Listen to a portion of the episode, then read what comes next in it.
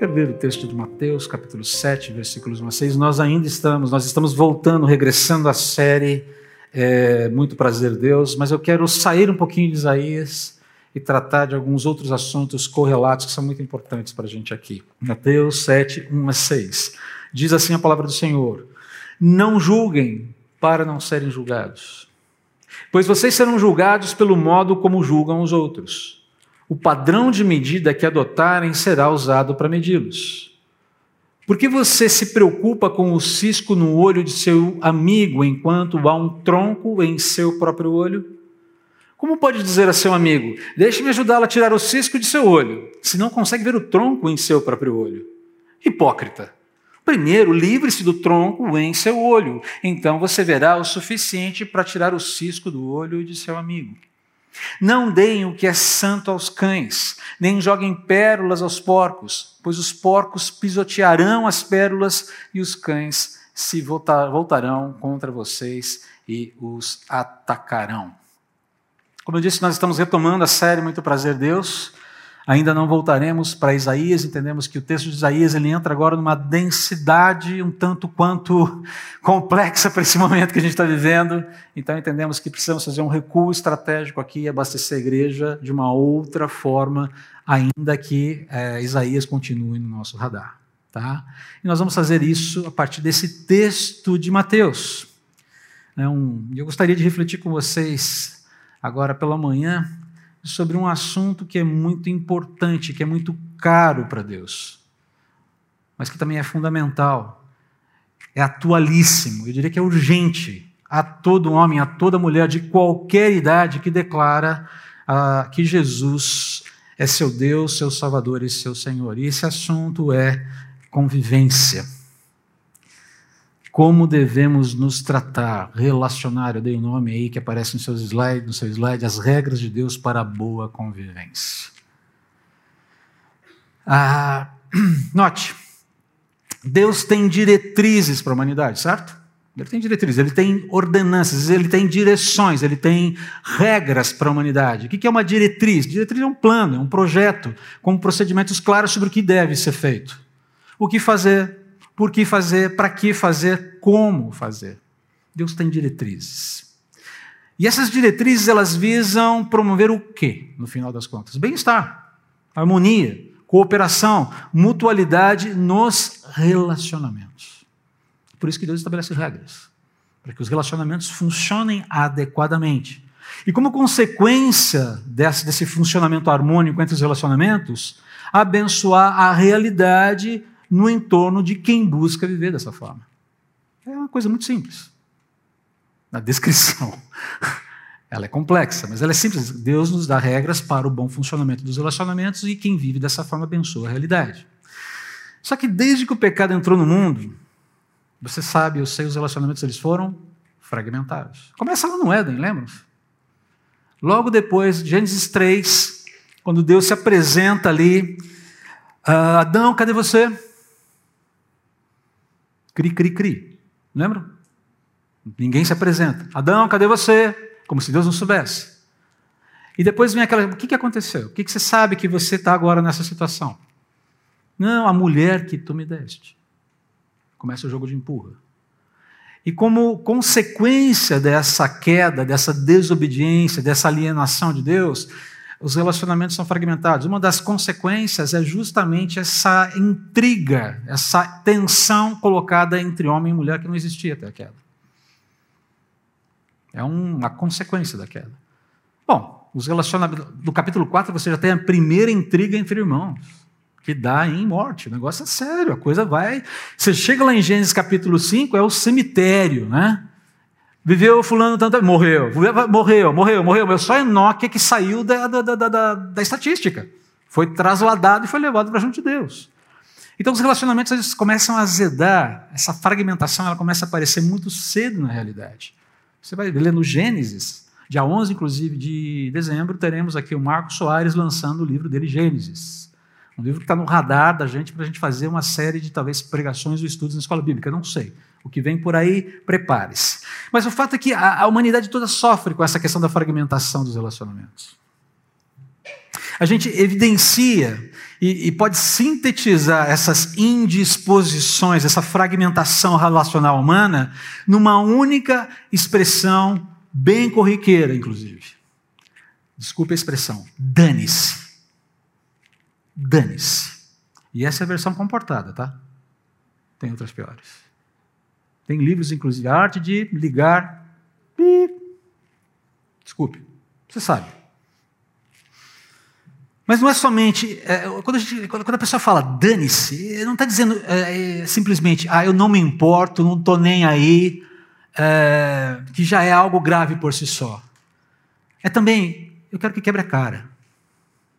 O dane-se carrega embutido, não me importo, e se se lascar, para mim, essa é a ideia. Essa ideia do dane-se. É nesse estado, a gente resume todo o problema da fragmentação relacional humana com essa frase, com, esse, com essa expressão bem feinha, inclusive. Ela não é pejorativa, mas ela é pesada. Agora, contra quem isso normalmente é dirigido? Contra quem vai essa expressão? Invariavelmente contra quem pensa ou age de forma diferente. E não precisa ir longe. Você já lacrou alguém ou foi lacrado? Você já cancelou alguém ou foi cancelado? Só para dar um exemplo. É uma forma de dane-se. Mas a ética relacional do reino de Deus, apresentada por Jesus, instrui os cristãos a agirem de uma outra forma. É, isso sobre, é sobre isso que esse texto fala. Mas deixa eu dar um exemplo de como isso funciona na prática. Porque às vezes a gente olha, parece muito, parece muito idealizado. Não, não, não é. Ele, ele é prático, ele pode ser vivido, ele pode ser exercitado por nós. Vou dar um exemplo muito bonito na história. Dois senhores muito importantes dentro da história cristã, John Wesley e George Whitfield. Talvez você conheça o primeiro, um dos fundadores do metodismo. E o segundo talvez não seja tão conhecido por você, não tem problema. Mas o fato é que esses dois senhores aqui foram dois grandes homens de Deus. Ambos ingleses, anglicanos, contemporâneos, viveram ambos no século XVIII, se conheceram em Oxford em 1733, naquele que foi chamado de Clube Santo, os irmãos Wesley, mais algumas pessoas, George Whitfield se, se reuniu com eles. Era um grupo é, de estudantes, pessoas ligadas à academia, mas cristãos fervorosos, que fizeram da busca por santidade um método, tinha um método na busca por santidade. Eles queriam servir a Deus, eles queriam ser amigos de Deus, eles queriam ser usados por Deus, eles queriam estar próximos de Deus. Ambos piedosos, ambos pregadores da palavra de Deus, proclamadores do Evangelho, comunicadores dessa oferta de reconciliação da parte de Deus ao pecador mediante a fé em Jesus Cristo. Ambos com ministérios absolutamente impactantes, tanto na Inglaterra quanto nas colônias americanas, das colônias inglesas, na verdade. Ambos foram é, servos fiéis com histórias impressionantes. Quando você lê a história de George Whitfield e John Wesley, é, é, é, é, é encorajador. Impressionante o que Deus fez através desses homens. Não há como a gente saber a dimensão da, do ministério deles, só Deus sabe. Mas tem um detalhe interessante aqui entre eles. Havia uma, havia, não uma, havia divergências doutrinárias complexas entre esses caras, entre esses dois senhores. Eles não concordavam em tudo. Eles discordavam em alguns pontos centrais da fé cristã, ao ponto dessas divergências teológicas se tornarem amplamente conhecidas do público na época. O pessoal sabia que eles pensavam de forma diferente. Um exemplo aqui mais claro que eu posso dar sobre essa divergência diz respeito a, a doutrina da salvação, aquilo que a teologia chama de soteriologia. Wesley, que seguia uma linha de pensamento arminiana, que derivava do pensamento de Jacobus Arminius, um teólogo holandês, ele defendia a possibilidade da perda de salvação. Wesley achava que isso poderia acontecer. Era a linha de pensamento de Armínio, grosso modo falando. Já Whitfield de viés calvinista, defendia o oposto. O cristão jamais perde a salvação. Gente, essa tensão está estabelecida lá no século XVIII, hein? Um século e meio depois da reforma. Dois séculos, é, um século e meio, dois séculos depois da reforma. Mas é interessante saber, por que eu estou contando tudo isso? Bom, conta-se, conta-se que certo dia, que em um determinado momento, eh, uma pessoa fez a seguinte pergunta para George Whitfield. Reverendo Whitfield, o senhor acha que veremos John Wesley no céu? Afinal de contas, ele crê na perda de salvação. Essa, isso, não estava embutido, isso não estava declarado na pergunta, mas, para bom entendedor, pingo é letra, né? O senhor acha que veremos John Wesley no céu? Queridos, eu não vou aqui discutir se essa pergunta foi sincera ou não, se ela foi capciosa ou não. Embora ela já sugira aqui um juízo de valor, ela, ela já sugira um julgamento. Tá? Não tem como fugir disso. O que eu quero fazer é focar aqui na resposta de Whitfield, que é de cair o queixo. É de fazer cair o queixo. Porque ela continua sendo, para mim, pelo menos, um exemplo sobre como devemos tratar os outros, baseado nessa ética do reino de Deus apresentada por Jesus em Mateus 7, 1. Ah, na verdade, sermão do monte todo, mas especificamente do texto que lemos hoje. Olha só o que Whitfield respondeu. Temo que não não veremos John Wesley no céu. Calma lá. Wesley estará tão próximo do trono de Deus e nós tão distantes que talvez não consigamos vê-lo no céu. Sensacional. Sensacional. Quais qualidades éticas você consegue observar nessa resposta? Humildade? Com certeza. A modéstia, a ideia de, apesar das minhas convicções, as minhas convicções não serão patrocinadas ou não patrocinarão minhas vaidades pessoais. Eu não deixarei que as minhas convicções me tornem uma pessoa vaidosa sobre elas. Generosidade, cortesia, amabilidade, sem dúvida. Alta consideração pelo outro, sem dúvida. Alguém que presume o melhor do outro, apesar do outro pensar diferente dele. E, e alguém que aprende a suspeitar das suas próprias suspeitas. Porque vamos lá.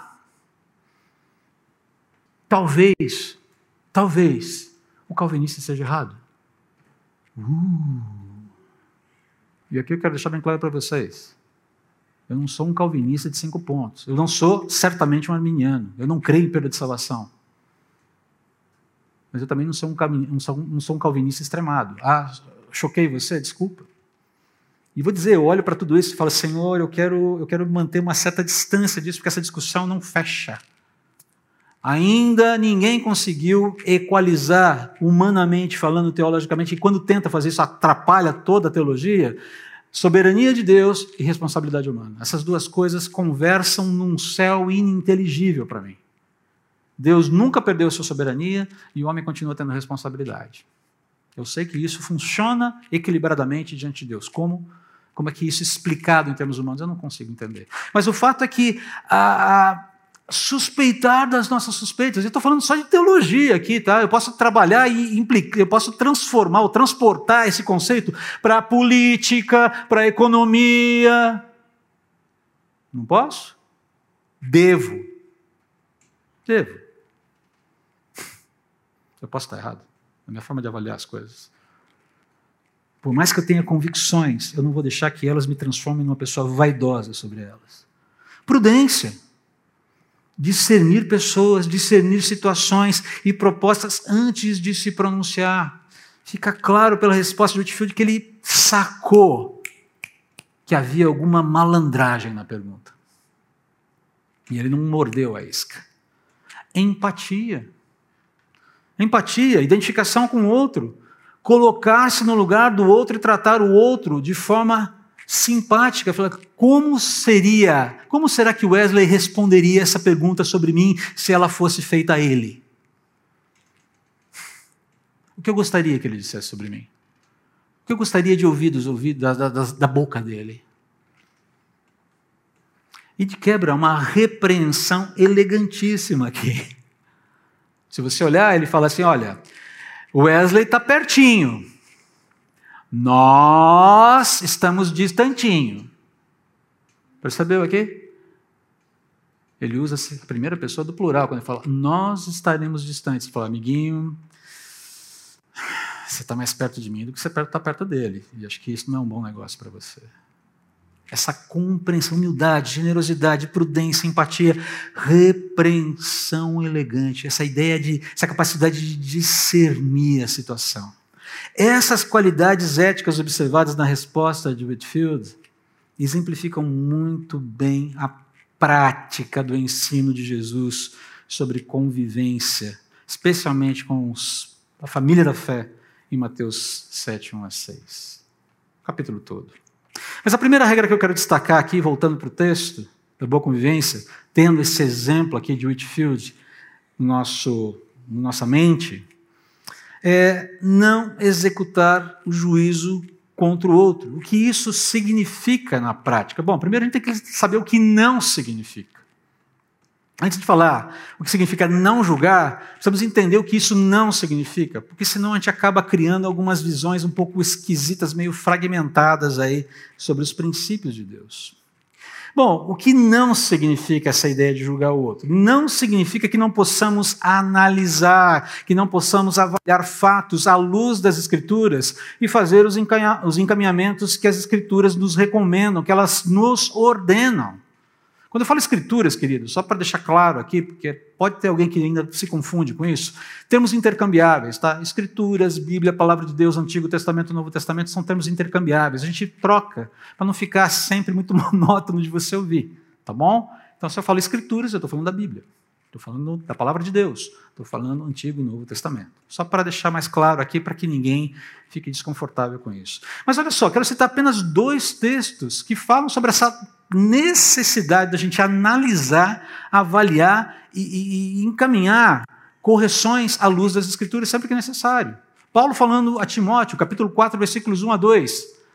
Eu lhe digo solenemente, na presença de Deus e de Cristo Jesus, que um dia julgará os vivos e os mortos quando vier para estabelecer o seu reino. Pregue a palavra. Porque ela é o fiel da balança. Ela é o meu referente. É em torno dela que eu me oriento. Ela é meu norte. Esteja preparado, Timóteo, quer a ocasião seja favorável, quer não, para você. A ideia é que, quer você esteja, quer seja conveniente ou não para você. E aí vem a ordem, olha só os imperativos aqui: corrija, repreende, repreenda e encoraje.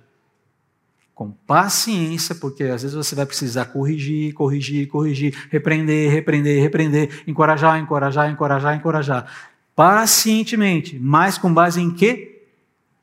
Na palavra pregada, na palavra revelada. Essa é ideia aqui.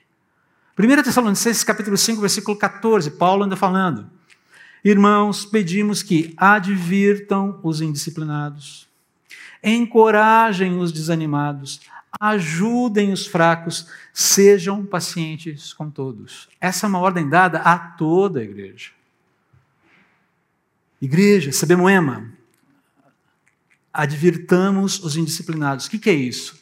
Se há alguma falha, alguma conduta equivocada, alguma postura desalinhada com aquilo que Deus nos orienta a viver, esse irmão tem que ser chamado e queridão, vamos sentar, vamos conversar. Tem um princípio aqui que você não está obedecendo. Tem um princípio aqui que não está sendo observado. Para o seu bem, para a sua saúde, na sua relação com Deus, para que você não entre numa guerra, num choque com Deus e não colhe os efeitos colaterais disso. Arrependa-se, mude, faça a correção. A ideia não é ficar dando pito, puxando a orelha. A ideia é, vamos junto, ajusta, foca, vamos em frente. A ideia de encorajamento, querido, se tem uma coisa que nós precisamos nesse momento, é, é, é esse processo, essa, essa disposição de encorajar quem está do meu lado e precisa de fortalecimento. Eu não vou pedir para você levantar a mão aqui. Mas se eu perguntar quantos de vocês estão desanimados nesse momento, eu tenho quase certeza que boa parte vai levantar a mão. E a pergunta que eu faço para você é: como eu, eu, posso te encorajar? Em parte, buscar na palavra de Deus extrair princípios, elementos, verdades que te ajudem a lidar com esse desânimo. Como pastor, mas e como amigo, como irmão?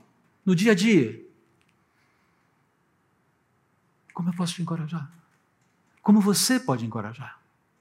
Porque é necessário e vai ser cada vez mais necessário.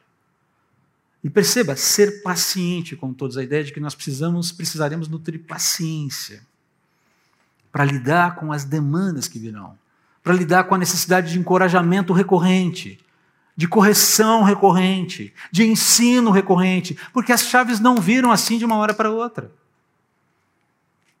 Às vezes é necessário tempo para você gestar a compreensão de uma situação, entender o que fazer, como lidar, como reagir. Às vezes é necessário tempo. Amadurecermos o, o problema, entendermos o princípio e nos analisarmos para, ok, como é que isso se encaixa na minha vida? Como podemos nos ajudar nesse processo? Nem todos estão na mesma página o tempo todo e isso nunca vai acontecer. Não tem problema. Mas a necessidade de encorajamento, de ensino, Perseverança. Está aqui. Perceba, precisamos, perceba, o propósito dessa análise é uma espécie de julgamento aqui. Essa, essa necessidade da análise, da avaliação, que leva a um encaminhamento para a correção, visa o quê? Crescimento, edificação. Está tudo bem, perfeito, isso aqui é válido, é princípio bíblico, está ali. É esperado que a gente obedeça isso aqui. Mas então o que significa essa primeira regra de não julgar? Qual é o significado dela?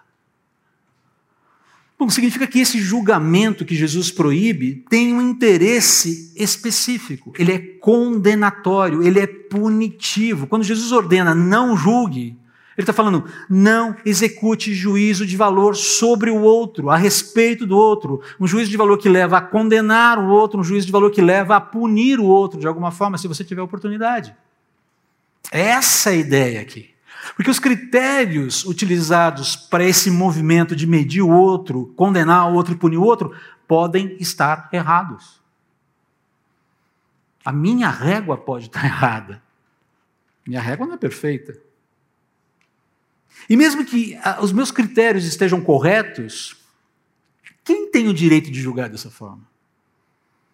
Quem é o único que tem o direito de julgar essa, dessa forma, ao ponto de eventualmente condenar e punir?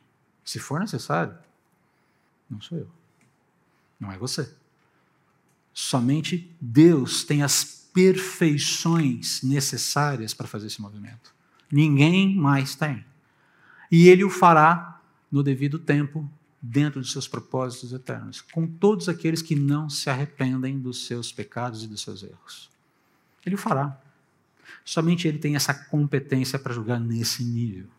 Agora, não bastasse isso, julgar dessa forma também revela arrogância e falta de compreensão de si mesmo. Porque esse tipo de julgador, ele, ele, ele, ele nutre a ilusão de estar num patamar ético-moral superior e, e possui qualidades diferenciadas que o colocariam naturalmente acima das outras pessoas. Ele não vê o outro como um igual, ele vê o outro como um inferior. Tolinho, não sabe nada. E é com base nisso que ele se acha habilitado, que ele se vê habilitado para arbitrar sobre o outro, para censurar o outro, para cancelar o outro, para lacrar o outro. E queridos, esse julgamento tem um viés. Essa forma de julgar tem um viés: é condenar e punir.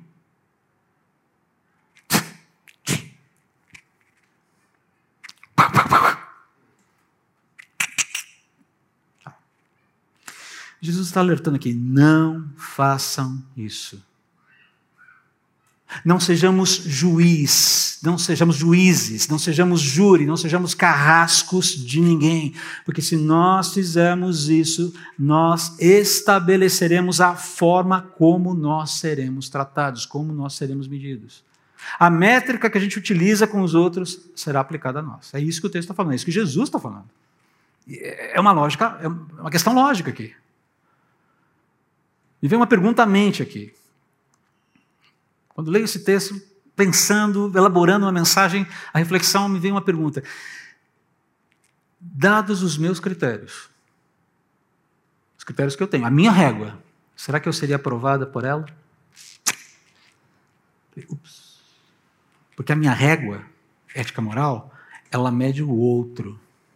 Mas quando eu me coloco no espelho, do lado da minha régua, hum, a régua do André não aprova o André. E olha que ela é uma régua imperfeita. Mas eu não paro para pensar muito nisso. Semana eu fiz esse exercício. A minha régua me aprova? Ups.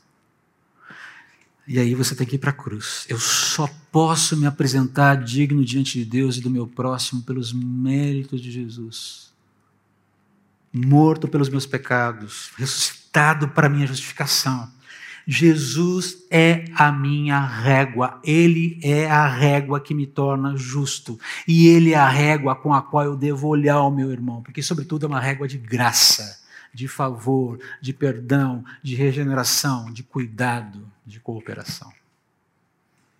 Deixa a condenação com Deus, Ele sabe o que Ele está fazendo. Para ficar mais fácil, permita-me fazer uma paráfrase desse texto. É minha, tá? Isso aqui não está, isso não é traduzido do grego, não, ninguém publicou isso aqui, e por favor, não vá sair distribuindo isso aí para suas redes sociais. Você quer fotografar, guarde para você. Por favor, numa, olha só a paráfrase do pastor André Gava. Pronto, vai acabar com a minha, com a minha paz isso. Não faça isso. Mas essa é a minha paráfrase aqui, olha. Desse texto. Não lacrem. Não cancelem ou bloqueiem quem quer que seja para que o mesmo não aconteça com vocês.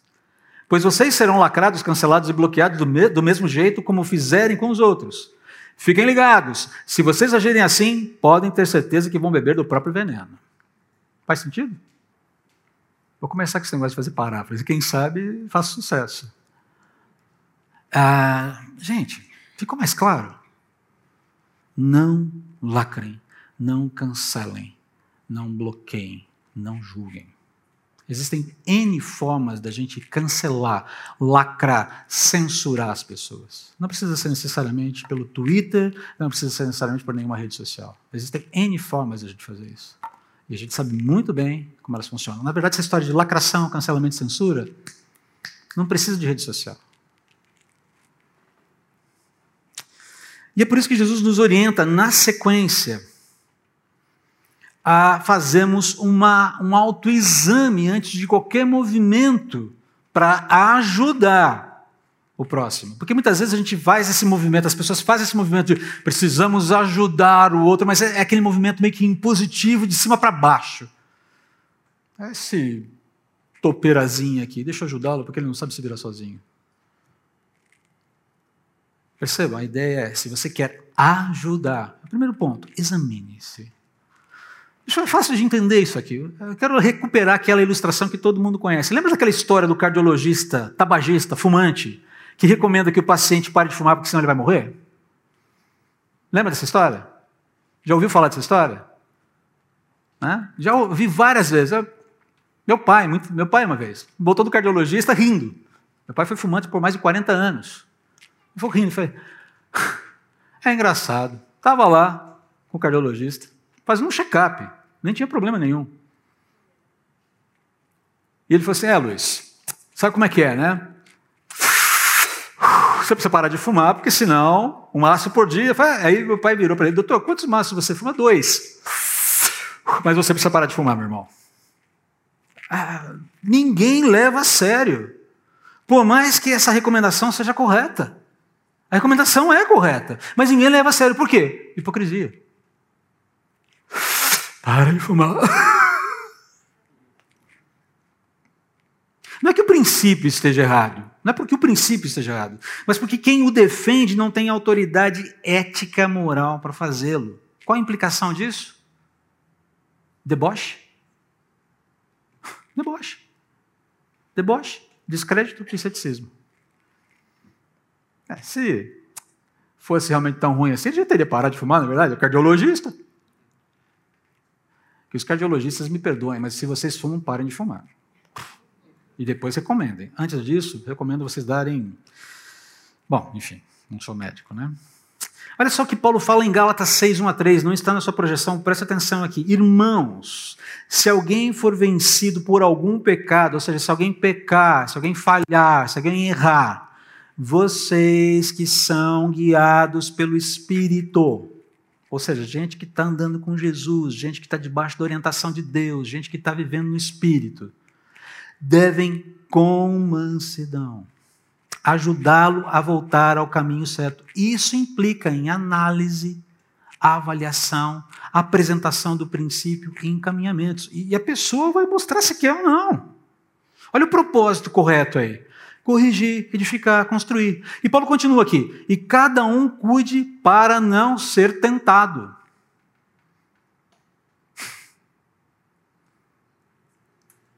Examine-se sobretudo na área em que você está ajudando. Olha, preciso, um amigo meu chegou, falou que está com problema no casamento, pediu aconselhamento, vou começar a andar com ele e tudo mais.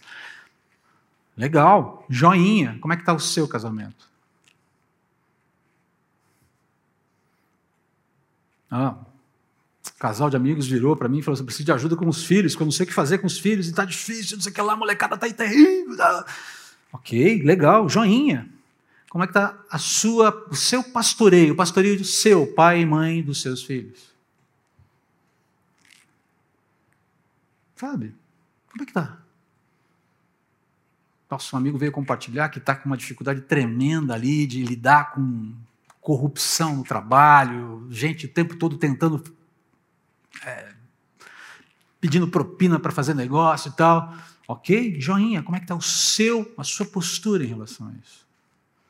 Porque não adianta sacar do princípio bíblico, que é correto, que é certo, e jogar para o outro como se fosse uma pílula, né? como se fosse um sonrisal, como se fosse um medicamento. Toma aí, irmão. Para de fumar. Sabe? Não funciona.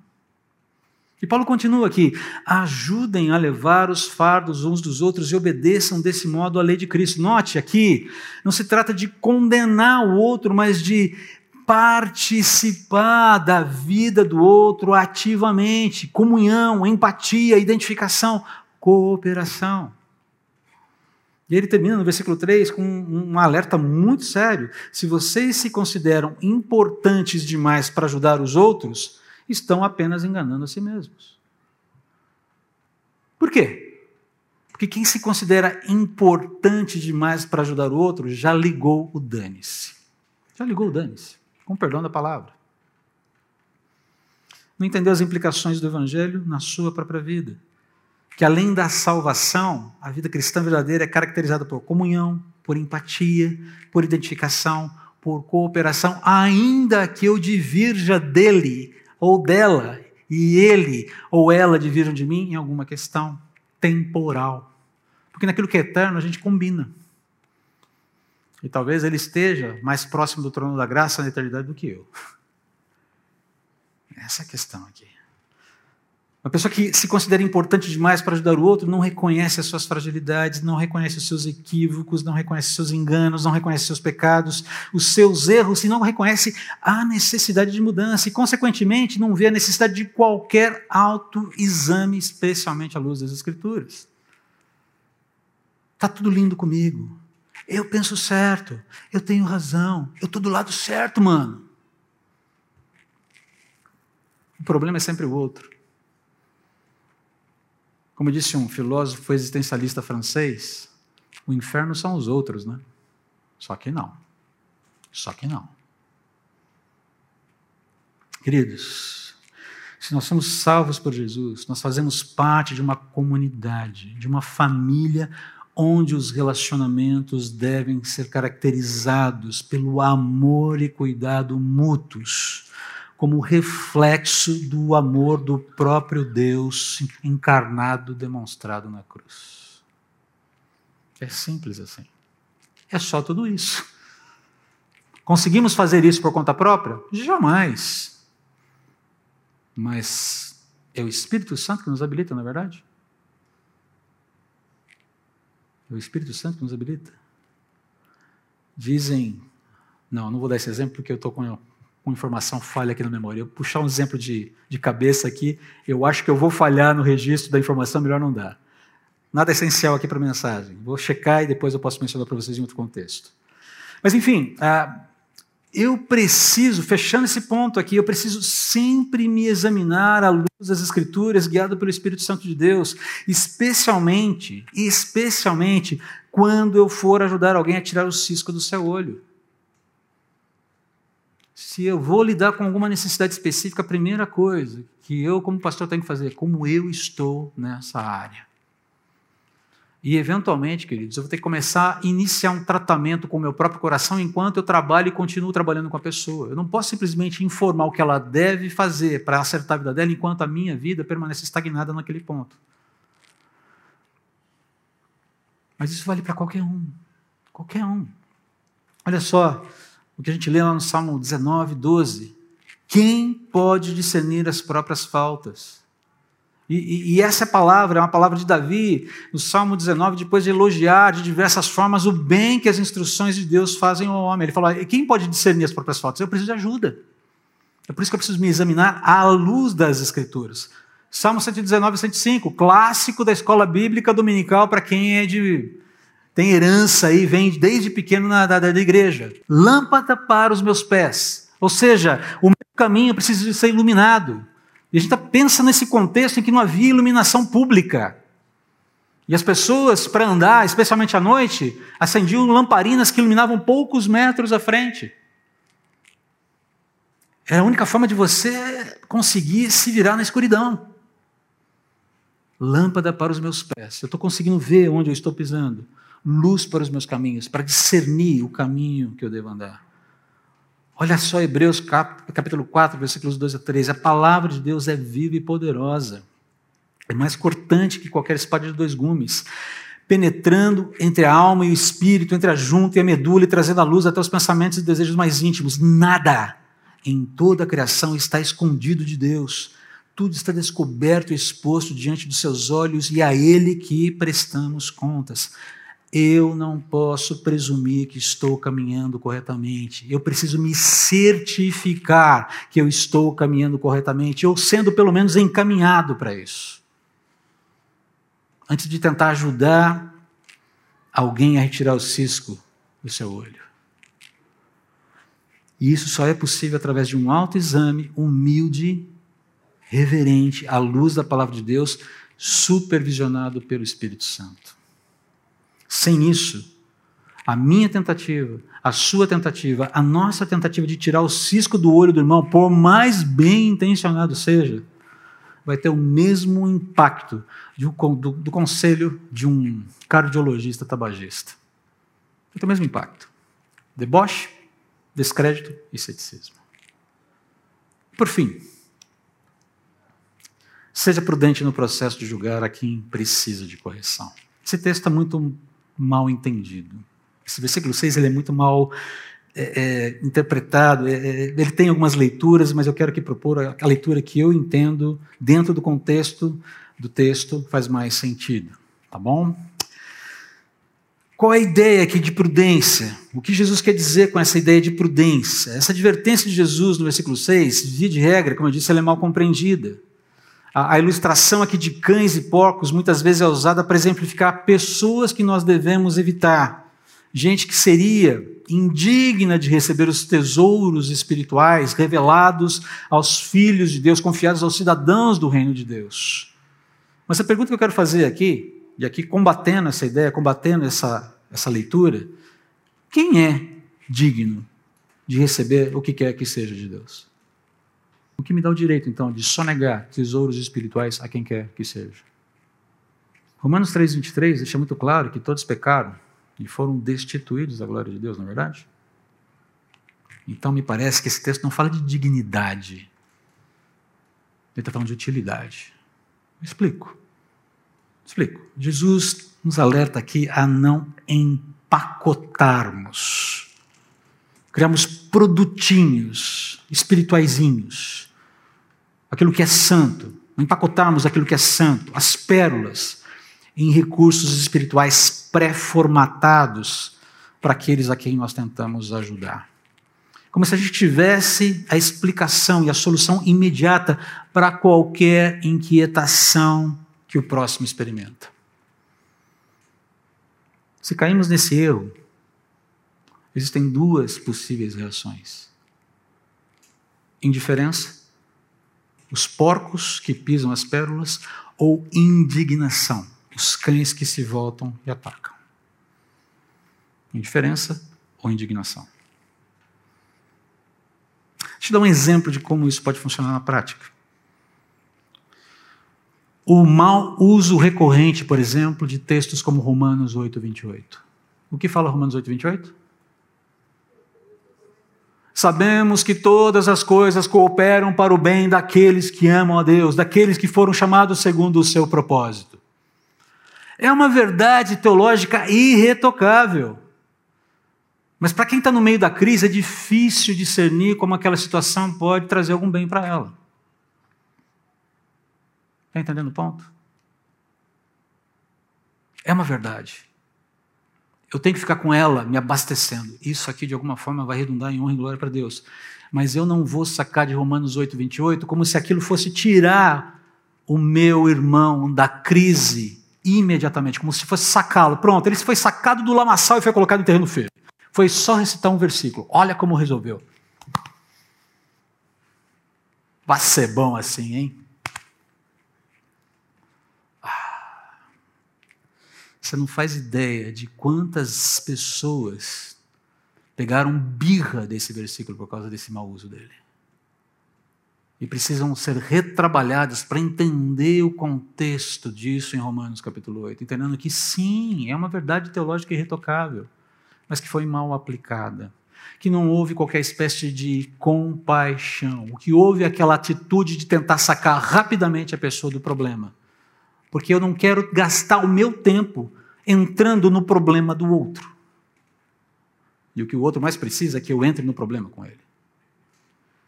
Dá trabalho. Cooperação dá trabalho. Comunhão dá trabalho. Empatia dá trabalho. Mas é assim que o reino de Deus funciona. Invariavelmente, eu já passei por isso. Quantas vezes vivendo situações difíceis na vida, desemprego, perdas familiares, é, estrangulamento financeiro, é, dificuldades de todo tipo, alguém chegava para mim, André, e eu já sabia, lá vem ele com Romanos 8, 28. Todas as coisas que operam, Deus me ajuda a ficar calado. Porque a minha vontade era dar uma resposta bem mal criada. Indignação. Eu mesmo tive que voltar para esse texto várias vezes para ele não perder o brilho para mim. Porque ele é maravilhoso. E normalmente quem usa Romanos 8, 28 não considera que está escrito em Romanos 8, 29. Depois vai ler em casa para você ver. Está num contexto, tem todo um sentido. Prudência, queridos. Agir no momento certo, sem emparedar as pessoas com espiritualidade empacotada que ao invés de promover oportunidades, acaba afastando mais as pessoas de Deus, ferindo mais os corações,